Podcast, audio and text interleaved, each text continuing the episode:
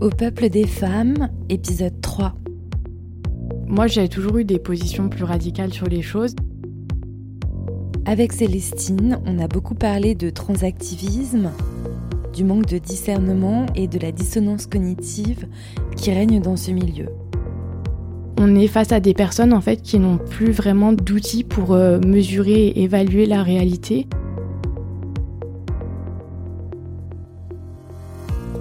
Dialogue difficile, de la violence et de la souffrance des personnes trans aussi. Car Célestine, ce jour-là, elle est venue parler pour elle, pour les femmes et pour son amie trans décédée. Dès qu'on me traite de terf ou de transphobe, je pense à lui.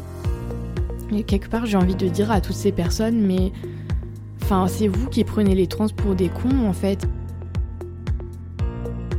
Dans cet épisode, elle parle aussi de ce qu'est le corps, le corps des femmes, le corps des hommes, son corps à soi, le corps des autres. De la question esthétique dans le féminisme. Le bienfait des images est une question qui n'est pas assez euh, abordée dans les milieux euh, radfem. De la différence entre les images vides et les images qui ont du sens. J'ai l'impression que c'est très important de savoir euh, conceptualiser le monde sous un angle plus sensible.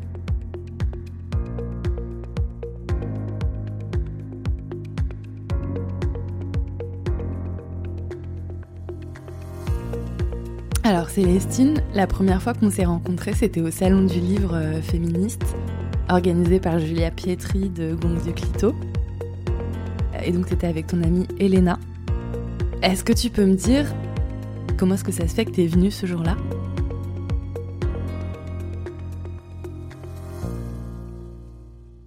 Bah, je suis venue spécialement pour voir euh, vous, enfin les féministes radicales, pour voir Dora, pour voir euh, toi, je voulais rencontrer les Femmes aussi.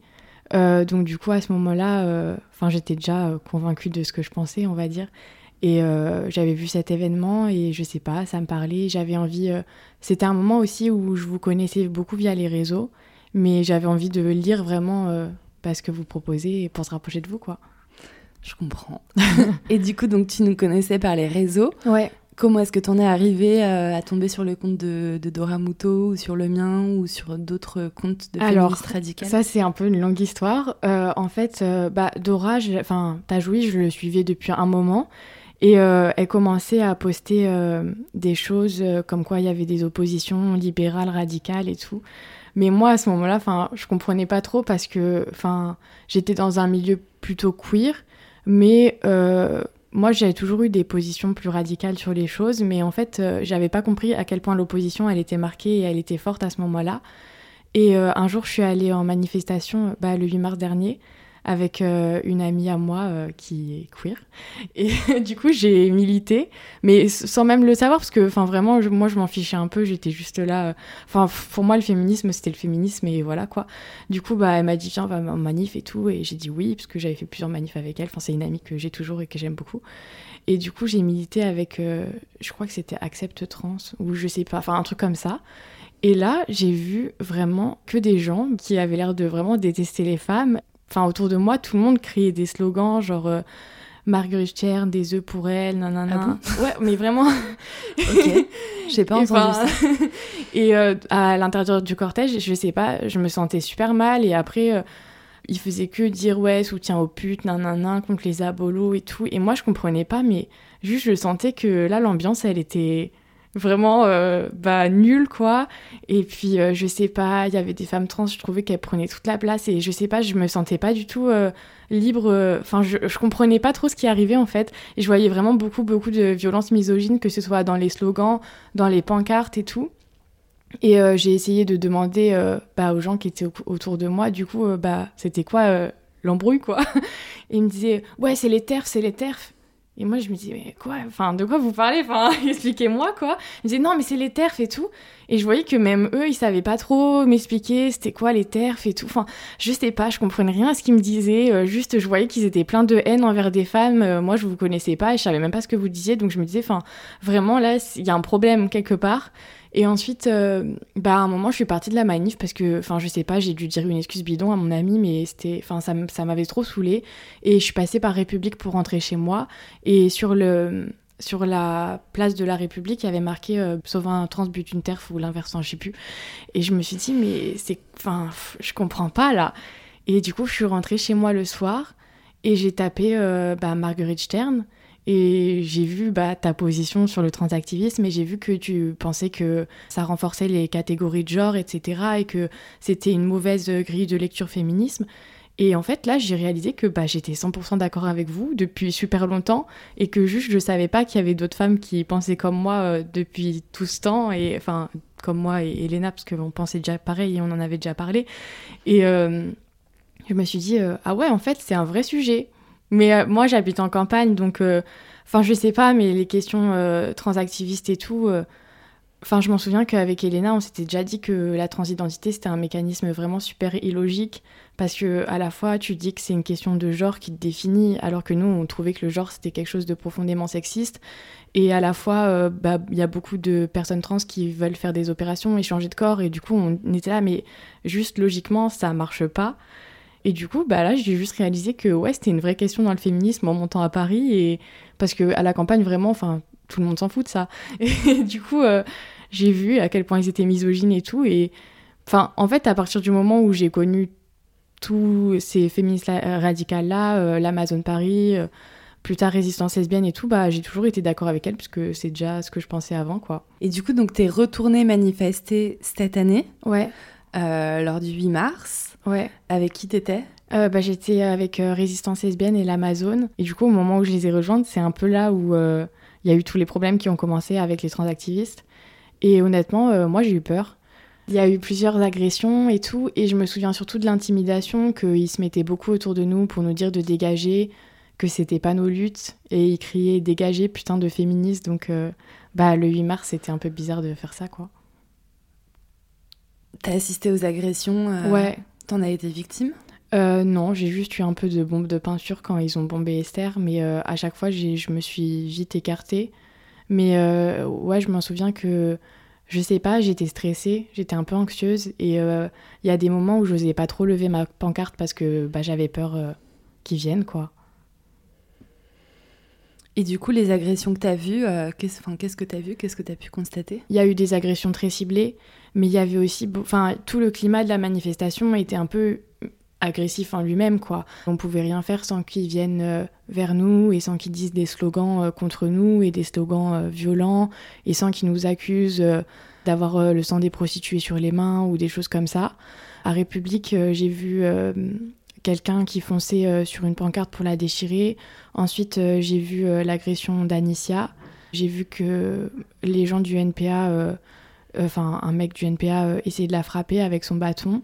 Et c'est pas que ça m'a choqué parce qu'en soi, je, sais que la gauche, euh, elle est pas trop avec nous en ce moment, mais euh, quand même, ça m'a vraiment beaucoup déçu parce que je viens d'une famille où il y a un fort héritage de gauche, donc pas forcément du NPA et tout ça, mais euh, et j'ai toujours vu mes parents être des militants de gauche et tout, et là j'ai réalisé que au final, enfin vraiment, ils en ont rien à faire des femmes, et de le voir vraiment en vrai, ça m'a fait quand même étrange.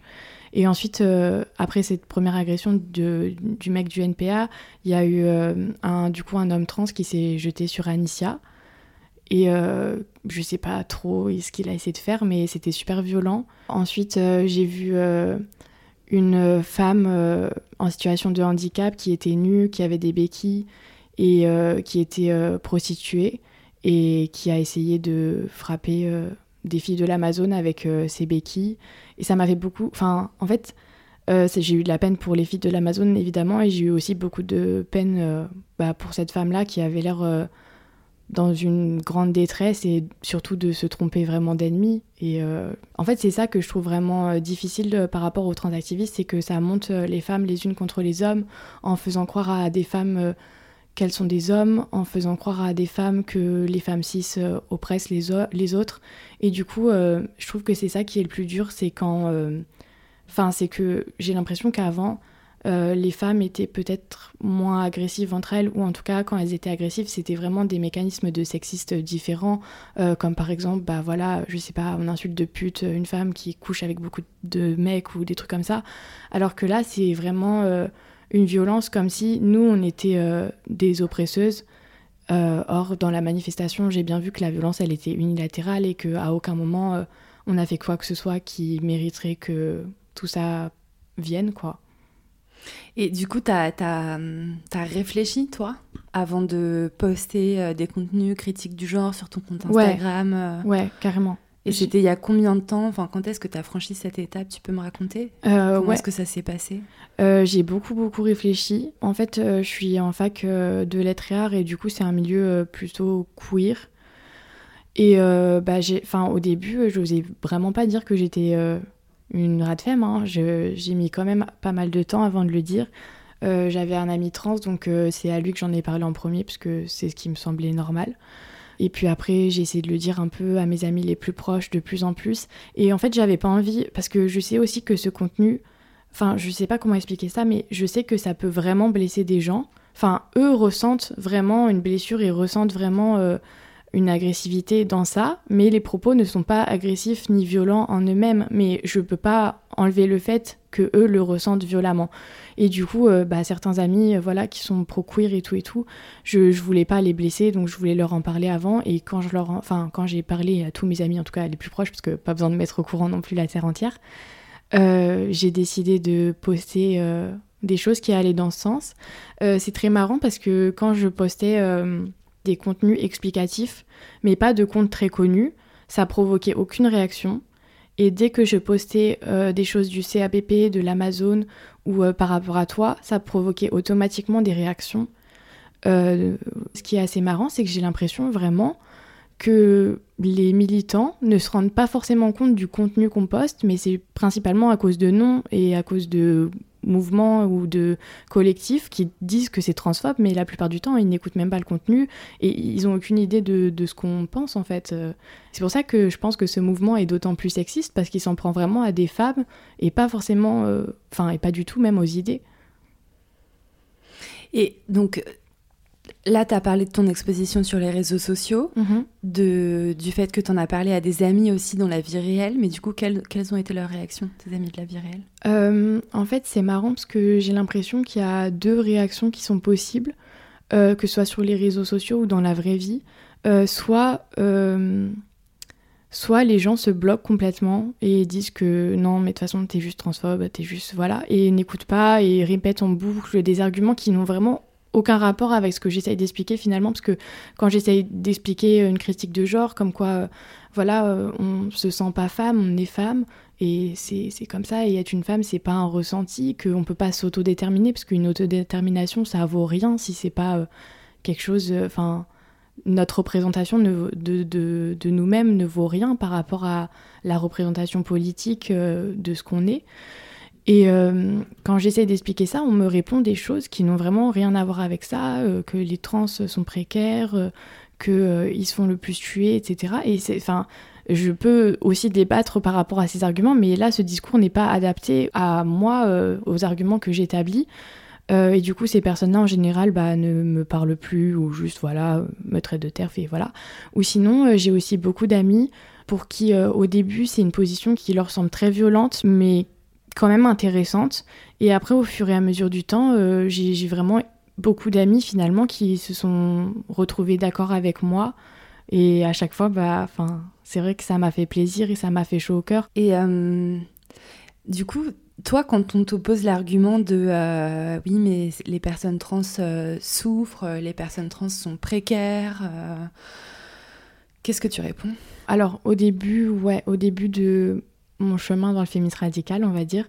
J'entendais vraiment ces arguments et je les prenais très au sérieux. Et moi-même, j'étais convaincue de ça, en fait. En fait, j'étais euh, critique du genre et je pensais déjà que euh, se dire trans, ça n'avait aucun sens puisqu'on ne se détermine pas par rapport à un genre et qu'un genre, c'est une injonction sociale qui opprime les femmes. Euh, mais je prenais ces arguments-là vraiment très au sérieux et je me disais que quand même c'était vrai.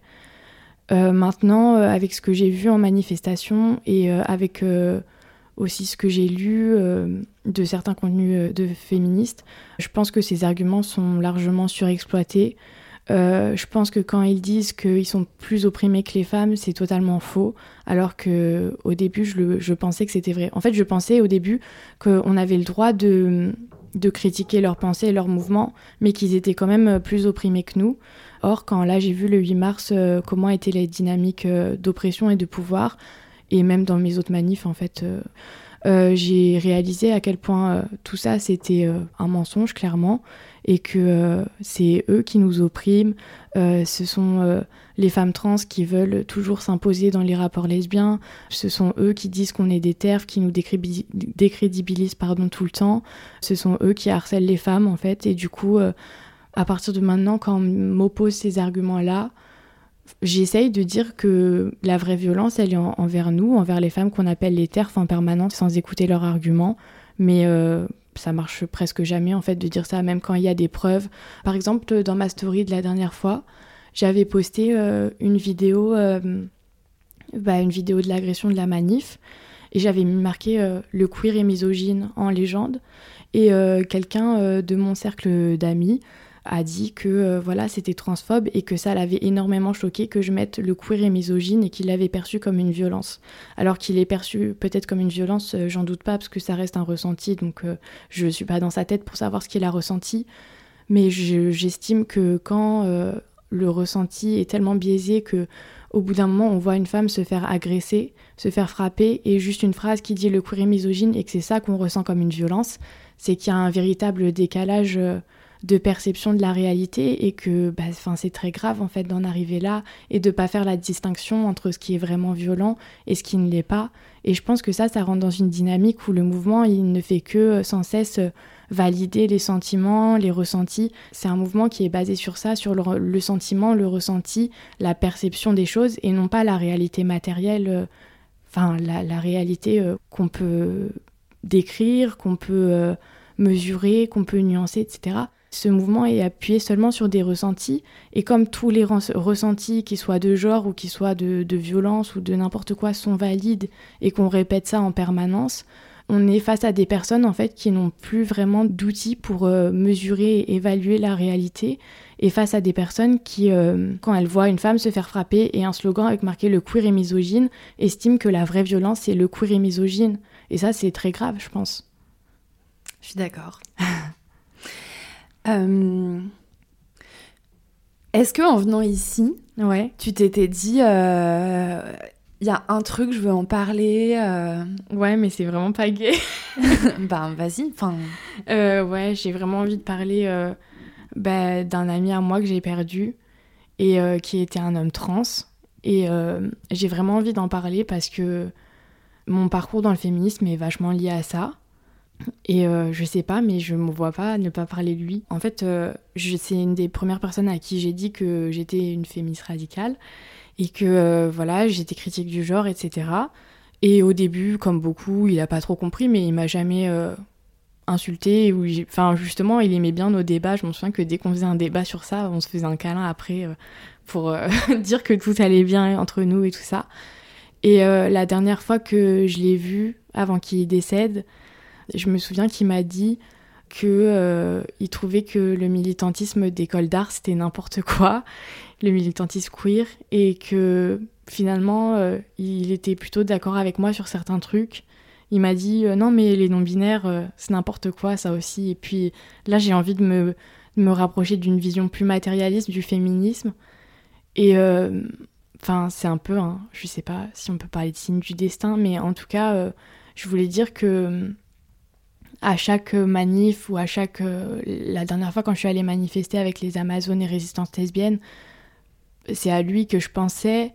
Et euh, aussi à quel point c'est difficile de se faire traiter de transphobe toute la journée quand on a perdu quelqu'un il n'y a pas longtemps et qui, qui compte beaucoup pour nous. C'est pas facile en fait de toujours entendre transphobe, de toujours avoir l'impression qu'on fait mal, qu'on détruit sa mémoire en quelque sorte. Alors que quelque part, j'ai envie de dire à toutes ces personnes, mais enfin, c'est vous qui prenez les trans pour des cons, en fait, et c'est vous qui pensez que qu'ils comprennent pas nos discours, alors que, enfin, si vous arrêtiez votre bourrage de crâne permanent, ils seraient totalement aptes à l'entendre. Ils sont capables de réfléchir et d'écouter et de pas être d'accord avec nous et de et de pas être violents. Et, et je voulais enfin voilà dire que ces accusations constantes de transphobie, c'est pesant. et dès que dès qu'on me traite de, de terf ou de transphobe, je pense à lui. Euh, là, quand je vais écouter avec toi, je pense à lui et je, me dis, euh, je pense pas qu'il aurait été contre euh, ce que je fais actuellement. Et enfin, je peux te poser la question de pourquoi est-ce qu'il est décédé? Il, est décédé dans un accident qui a rien à voir ok avec la transphobie ou quoi que ce soit. Ok. Je suis désolée. c'est pas grave, c'est comme ça. Mais euh, voilà, c'est difficile. Et c'est des questions qui sont vachement reliées à ma vie personnelle finalement. Euh, à l'enterrement, euh, tout, tout l'enterrement tournait autour du fait que qu'il soit trans et tout, alors que, enfin, moi, de ce que j'avais comme expérience de lui, en tout cas, j'avais pas l'impression que c'était un truc qui forcément était majeur. je sais pas, le discours de, ses parents était extrêmement culpabilisant sur le fait qu'ils n'avaient pas toujours accepté sa transition. Il y a eu des articles qui sont sortis quand il est décédé, comme quoi, euh, enfin, qu'il le mégenrait parce que on a retrouvé son corps et du coup on l'a genré comme son corps euh, était retrouvé, c'est-à-dire un corps de femme. Et ensuite, il y a eu des tweets qui disaient qu'il fallait pas le mégenrer et tout, que c'était affreux de faire ça pour sa mémoire. Et d'un côté, euh, j'étais vachement partagée dans ce que je ressentais, parce que d'un côté, bah, moi, je l'ai toujours considéré comme un homme, je l'ai pas connu avant, puis enfin, il me dit que c'est un homme, moi, je, m'en fiche. En, vrai, en réalité, je m'en fiche, juste je crois que c'est une idée politique dangereuse, mais tu veux dire que t'es un homme, dis-le, j'ai pas de problème avec ça. Et, euh, et du coup, euh, ouais, il y a eu tout ça, et enfin, c'était vraiment étrange parce qu'à la fois, c'est comme comme je le connaissais, je comprenais un peu pourquoi tous les gens disaient ça, que c'était que le mégenrage au moment de sa mort, euh, c'était une souffrance atroce et tout, quel prénom il fallait inscrire sur la tombe, etc. Enfin, il y avait énormément, quand il est mort, de questions qu'on se posait par rapport à la transphobie, euh, voilà, à comment nommer euh, les personnes transdécédées et tout. Et à la fois, je comprenais ces questions parce que je sais que c'est quelque chose qui lui tenait à cœur à lui et je peux pas faire là, je peux pas dire. Euh, enfin, je vais pas prétendre que ça lui aurait pas tenu à cœur et qu'il n'était pas convaincu de ses idées. oui, bien sûr, enfin, il était dans des associations queer, etc. bien sûr, donc oui, c'était une partie importante de sa mémoire. Et en même temps, j'avais un peu mon côté féministe radical qui reprenait le dessus et qui disait, mais enfin, honnêtement, comment le genre, euh, on s'en fout. Euh, enfin, c'est pas ça qui est important. Là, c'est mon ami qui est mort et. Et, je sais pas, euh, la violence du mégenrage dans, dans un, article qui parle de quelqu'un qui est mort, ça me paraissait à la fois absurde et à la fois super présent par rapport à sa mémoire. Et du coup, c'était un moment qui était pas facile parce que j'étais tout le temps partagée entre. entre bah ouais mon ami, il était trans et c'est important de respecter sa mémoire et c'est important de, de faire tout ça. Et en même temps, je me disais, mais j'ai l'impression que c'est comme de la souffrance artificielle qu'on s'impose et que. Enfin, je, sais pas, mais ouais, pour moi, c'était un peu artificiel et le vrai problème de tout ça, c'était qu'il se sentait mal dans sa peau, euh, qu'il aimait pas son corps. Et ça, c'est triste. Mais le mégenrage, c'est pas triste à côté de ça. Moi, ce qui me fait de la peine, je crois que. Et en même temps, c'est dur de dire ça parce que je lui. Enfin, je peux pas lui dire quoi, mais ce qui me fait de la peine, c'est surtout qu'il est mort euh, en détestant son corps et, et que des dernières choses qu'il m'a dit, c'est voilà, euh, il, aimait, il aimait pas son corps et tout ça. Et, ça, ça me fait plus de peine que le fait qu'on les mégenrait à sa mort. Mais en même temps, euh, si je dis ça, j'ai l'impression que je passe par la plus grosse des terfs et que je et que je fais honte à sa mémoire et tout. Enfin bref, c'est des questions qui sont compliquées. Et c'est pour ça que parfois le personnel et le politique, ça rentre en conflit fort. Et euh, j'ai l'impression que sans cesse le transactivisme essaye de me, de me monter contre sa mémoire et de me monter contre toutes les personnes trans en fabriquant des oppositions en fait. C'est eux qui fabriquent des oppositions en disant qu'on les déteste, etc. Alors que dans nos mouvements, il y a plusieurs personnes qui sont des trans, qu'il y a plusieurs femmes qui ont déjà milité pour le transactivisme. Moi, comme j'ai dit, avant de devenir euh, une rat femme, la manif que j'ai faite, c'était aux côtés d'eux. Hein. C'est eux qui montent les oppositions. Et c'est fatigant pour nous, en fait. Parce que on essaye juste de comprendre un phénomène euh, social qui est là et qui se déroule, et on n'a juste pas les mêmes clés de compréhension que, que eux. J'imagine que c'est lui dont tu parlais tout à l'heure quand toi tu lui as annoncé que tu étais féministe radicale. Euh, quels arguments est-ce que lui t'a opposé? Mm, mm. Est-ce que tu te souviens précisément de cette première conversation que vous avez eue? Ouais, je me souviens. Et toi, tu l'as abordé comment euh, Moi, même avant d'être ouvertement féministe radicale, quand je savais pas euh, ce que ça voulait dire encore féministe radicale et tout, et TERF et tout ça, j'ai toujours trouvé vraiment que la transition, c'était quelque chose d'illogique. Même avant que je vienne une féministe radicale, euh, je lui avais déjà dit, mais en fait, je comprends pas. je comprends pas. Euh. Enfin, moi, j'ai l'impression que juste s'il y avait plus de genre, ce serait plus simple. Et il m'avait dit, ouais, ouais, c'est vrai. Enfin, il me disait, oui, t'as raison, euh, s'il y avait plus de genre, ce serait plus simple. Donc, ça, c'est un peu la première fois que je lui en ai parlé.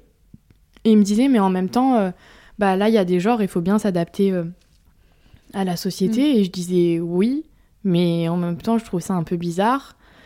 Donc ça, c'est une des premières fois que je lui ai parlé. Et puis plus tard, on en a vraiment parlé. Je me souviens, on était à un café. Et là, je lui ai dit vraiment ce que j'en pensais. Je lui ai dit ce que je pensais du mouvement transactiviste. Je lui ai dit que pour moi, c'était pas du tout un mouvement qui était ancré dans le réel et dans le matériel et tout. Et que ce ressenti, euh, il s'expliquait par rien en fait. Et du coup, il était pas viable. Et là, à ce moment-là, il m'a dit non, mais non, tu peux pas dire ça, euh, ça nous invalide trop et tout. Et lui, il n'était pas, pas d'accord avec moi à ce moment-là. Et il me disait vraiment non, non, mais là tu dis n'importe quoi. Mais comme je dis, ça a toujours été une personne qui était super ouverte d'esprit, donc euh, enfin ça le dérangeait pas que, je dise ça en fait. Et on en a parlé pendant super longtemps. On était à un café. Et après, euh, j'avais peur en fait de l'avoir blessé par certains de mes propos, donc je me souviens que je lui avais dit mais t'es sûr que tu m'en veux pas et tout, t'es sûr vraiment? Et il m'avait dit non, non, vraiment, je t'en veux pas du tout en fait. Enfin, c'était super intéressant comme conversation, je t'en veux pas. Il m'a fait un câlin, il m'a dit non, mais t'as le droit de penser ça. Et, j'ai dit euh, merci, ça me rassure et tout. Il m'a dit au contraire, vraiment, c'est intéressant ce que tu dis. Et ensuite, euh, bah, la dernière fois que, que, que je l'ai vu, euh, c'est assez marrant parce que, enfin, c'est. c'est assez drôle parce que c'est un peu comme un signe du destin. On était à Austerlitz et moi je prenais le train, donc c'était vraiment comme un vrai au revoir. Et c'est là où il m'a dit que les non-binaires, c'était n'importe quoi.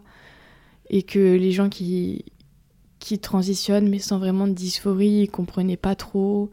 Et vraiment, il m'a dit Je pense qu'à l'avenir, je vais plus me pencher sur le féminisme matérialiste, un peu comme toi. Et au final, voilà, il n'y a pas eu d'avenir, mais euh, en fait, j'y pense souvent parce que euh, même de cette vision-là de lui, je sais que je suis la seule à l'avoir parce que bah, toutes les autres personnes qui le connaissent, il y avait aussi des rats de femme mais qui n'ont pas osé lui en parler. Et euh, sinon, les autres, ils étaient tous plutôt transactivistes ou alors ses parents n'ont euh, pas vraiment compris sa transition, mais euh, du coup, au moment de son décès, s'en sont beaucoup voulu de pas comprendre. Et du coup, c'est bizarre parce que c'est comme une petite vérité que j'ai sur lui, cette dernière phrase qu'il m'a dite. Et en même temps, je, je, sais très bien que sa transition, ça a été quelque chose de très important pour lui et que Enfin, il était dans une association queer, etc. Je dis pas du tout que euh, c'était une terre, enfin. Mais je sais pas, ouais, c'est un petit bout de vérité de ce qu'il m'a dit, qui me dit que déjà j'ai bien fait d'en parler, parce que je sais que s'il était décédé avant que je puisse lui en parler, je pense pas que j'aurais continué à penser comme ça, honnêtement. Je pense que je m'en serais voulu par rapport à lui. C'est pour ça aussi que je voulais dire que c'est important d'en parler aux gens et que moi j'avais beaucoup peur d'en parler mais finalement, il y a beaucoup de personnes qui sont aptes à comprendre. Il y a beaucoup de personnes aussi qui s'y connaissent pas. Et quand on leur dit notre avis, elles trouvent pas ça euh, si étrange que ça. On a beaucoup peur parce qu'on se fait beaucoup intimider. Mais il y a aussi beaucoup de femmes qui ressentent la même chose. Et il y a aussi beaucoup de femmes, c'est quelque chose de presque instinctif et de presque primaire en fait. Si on est avec euh, une femme qui a un pénis, on veut pas être avec elle dans la même pièce euh, toute seule, on peut avoir peur dans un espace où on est nu, ou je sais pas, c'est quelque chose de... On nous fait croire des choses qui sont... Enfin, je sais pas, mais c'est évident que c'est faux. C'est évident que euh, t'es pas une femme euh, si, si tu penses que c'est juste un ressenti. C'est évident. C'est comme si moi je disais que j'avais un ressenti, je sais pas Enfin, je sais pas, c'est comme si là j'étais en bonne santé et que je dis que j'ai un ressenti d'être extrêmement malade. Mais si je suis en bonne santé, j'ai beau avoir ce ressenti, ça fait pas de moi quelqu'un de malade. Enfin, c'est des choses qui sont tellement simples, évidentes, et on nous les martèle en permanence, mais il faut pas oublier qu'autour de nous, il y a beaucoup de femmes euh, qui s'y connaissent pas forcément en, féminisme ou des choses comme ça, mais qui savent au fond d'elles que tout ça c'est n'importe quoi, et même les, les queers et les militants queer, ils le savent que c'est n'importe quoi. Tu crois? Je pense. Pourquoi tu dis ça? En fait, je pense que y en a. Enfin, j'ai beaucoup de femmes avec qui j'ai parlé, euh, des amis ou quoi que ce soit, où je leur ai expliqué ma vision des choses, et euh, elles m'ont dit, euh, je sais que t'as raison, mais bon. Enfin, soit elles me disaient, je sais que t'as raison, mais quand même c'est un peu transphobe. Donc bon voilà. soit elles me disaient, je sais que t'as raison, mais là c'est pas le moment pour moi de penser à ça ou des choses comme ça elles le savent. Elles savent que quand elles vont manifester en disant que des autres femmes euh, doivent partir des luttes, euh, des autres femmes doivent mourir, euh, des autres femmes, on doit leur jeter des yeux dessus et tout, elles savent que c'est sexiste. Mais comme quand on est une femme et, et qu'on traite une autre femme de pute ou je sais pas parce qu'on est jalouse, on sait aussi que c'est sexiste, au fond de nous. On le sait. C'est juste, euh, après, il faut avoir l'honnêteté de se le dire et de se dire, bah voilà, la jalousie que j'éprouve par rapport à telle femme, c'est juste parce que je me sens en compétition avec elle. Comme il faut avoir l'honnêteté de se dire, bah ce mouvement euh, qui me fait croire n'importe quoi, euh, c'est n'importe quoi. mais il y a beaucoup de femmes qui savent, et même il y a beaucoup d'amis à moi qui sont devenus rat de femmes. Et dès le début, j'ai senti qu'elle savait. J'ai presque l'impression que 100% des personnes qui ont bien voulu parler avec moi ont été d'accord en finalité.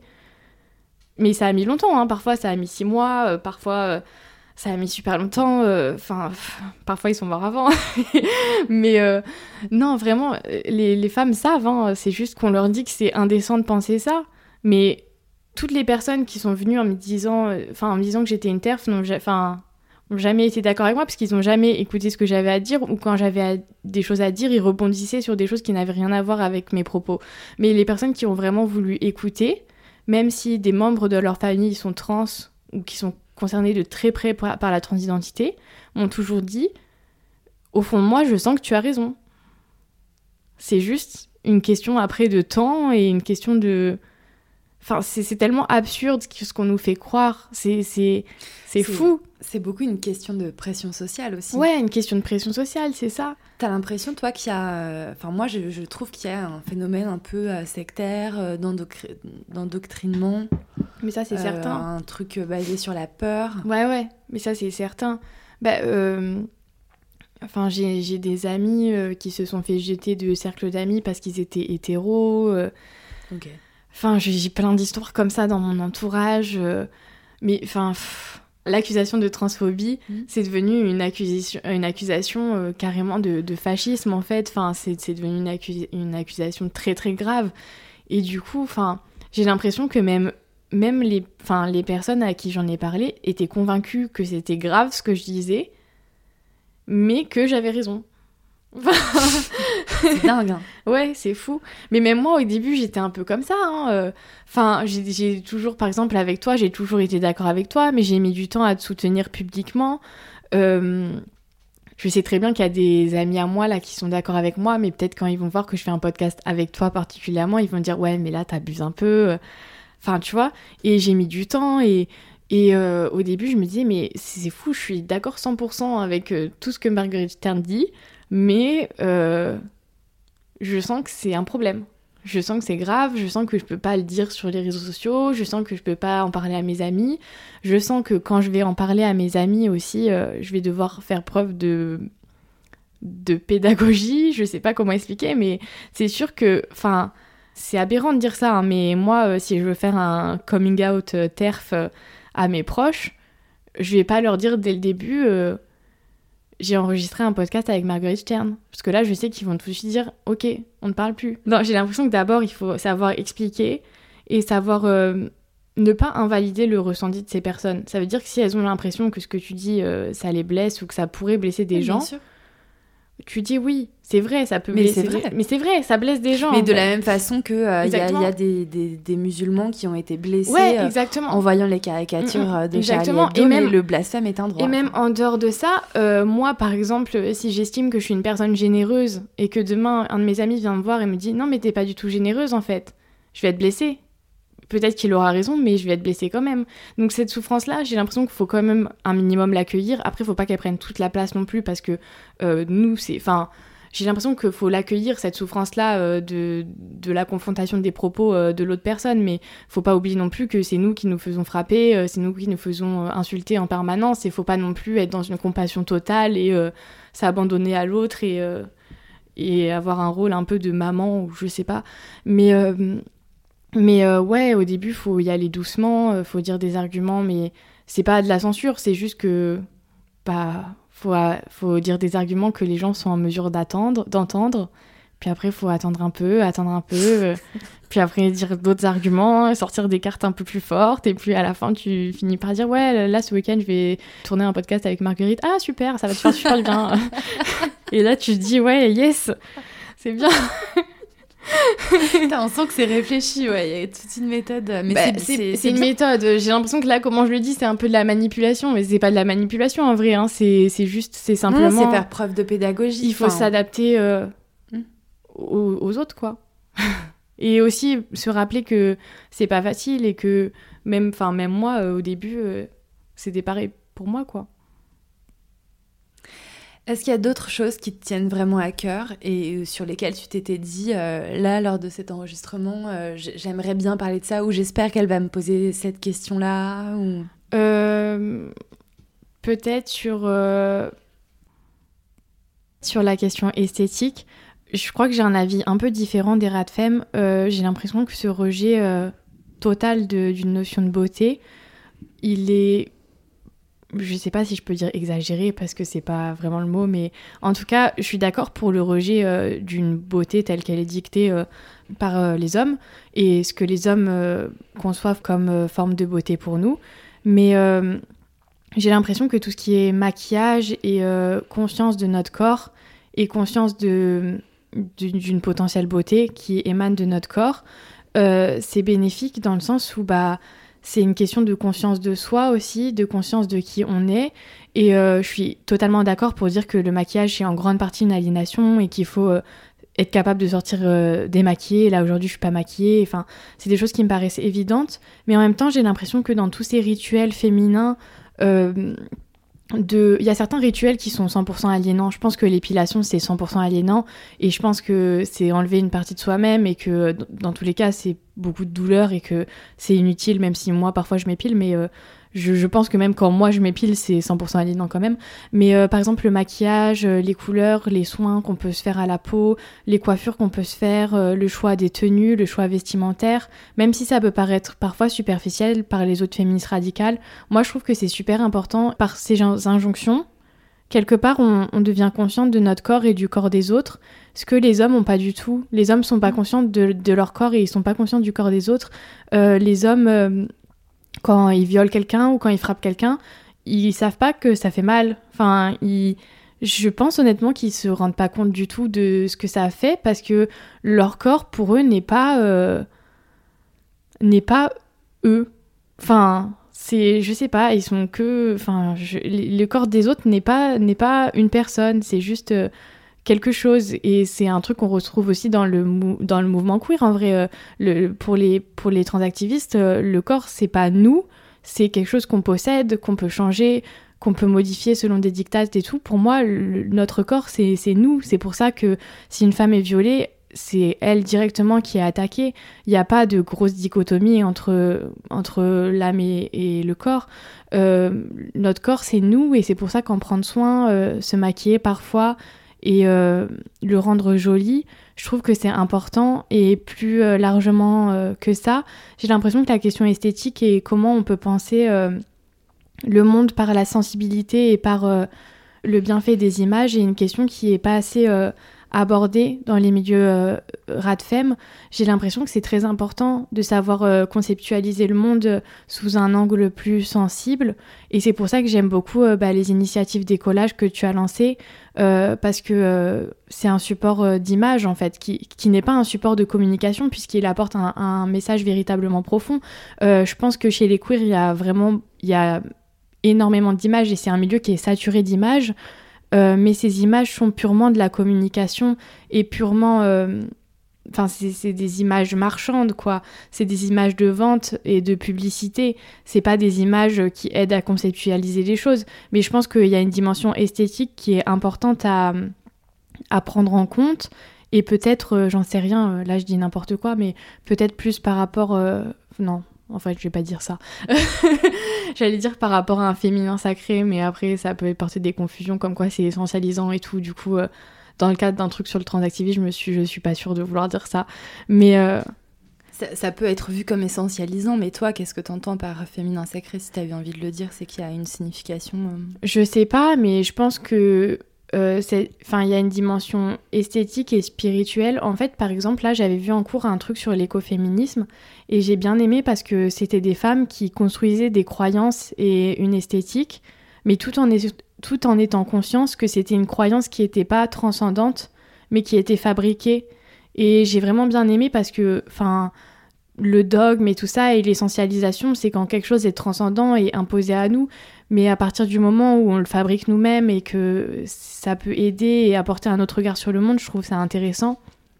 Est-ce que tu peux expliquer ce que tu mets derrière le mot transcendant? Transcendant, bah, par exemple, comme une religion euh, qui serait imposée à nous par euh, un être euh, qui n'est pas dans le monde et qui aurait amené des prophètes ou un fils, ou voilà, pour nous dire quoi, croire, quoi, quoi croire, pardon, c'est difficile à dire. Alors que là, c'était des femmes qui créaient ouais, tout un tas de croyances par rapport à la lune, les règles, enfin des trucs comme ça, quoi. Mais elles étaient conscientes consciente qu'elle le fabriquait elle-même et consciente que euh, c'était, enfin, consciente de la dimension euh, de croire en fait dans ce que cela signifiait. Elle pensait pas que c'était la vérité, elle pensait que c'était des croyances, mais qu'elle avait elle-même euh, inventées.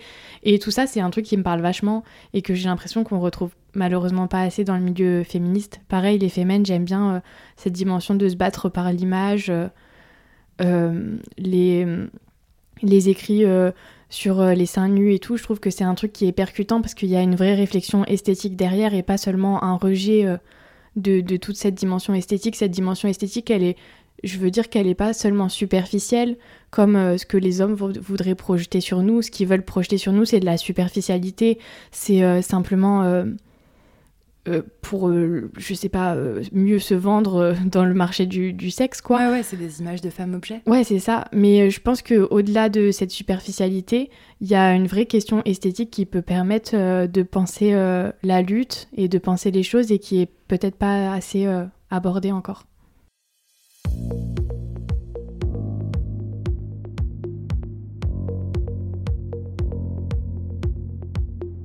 Ça sera le mot de la fin. Merci Célestine d'être venue témoigner à mon micro. Je me sens très chanceuse d'avoir pu enregistrer ta parole et de la diffuser aujourd'hui. Merci à toutes les personnes qui me soutiennent sur Patreon. C'est grâce à vous que la création de cette série a été possible. Ça me fait trop rire parce qu'à la fin du podcast, je fais un truc trop drôle. Enfin, genre toi, tu me parles et moi, je te fais ouais, ouais, ouais, ouais. Mais pendant que tu parles, tu vois. Et ça, ce truc-là de faire ouais, ouais, pendant que l'autre parle alors que t'as même pas fini de parler. Si vous ne me soutenez pas encore, que vous souhaitez le faire, je vous mets un lien en description. Mais de base, c'est un truc, je faisais pas ça. Mais en fait, avec une amie de la salsa, enfin, une amie de. Ouais, on fait de la salsa ensemble. Bah, vraiment, les mecs de la salsa, c'est des gros bolos, hein.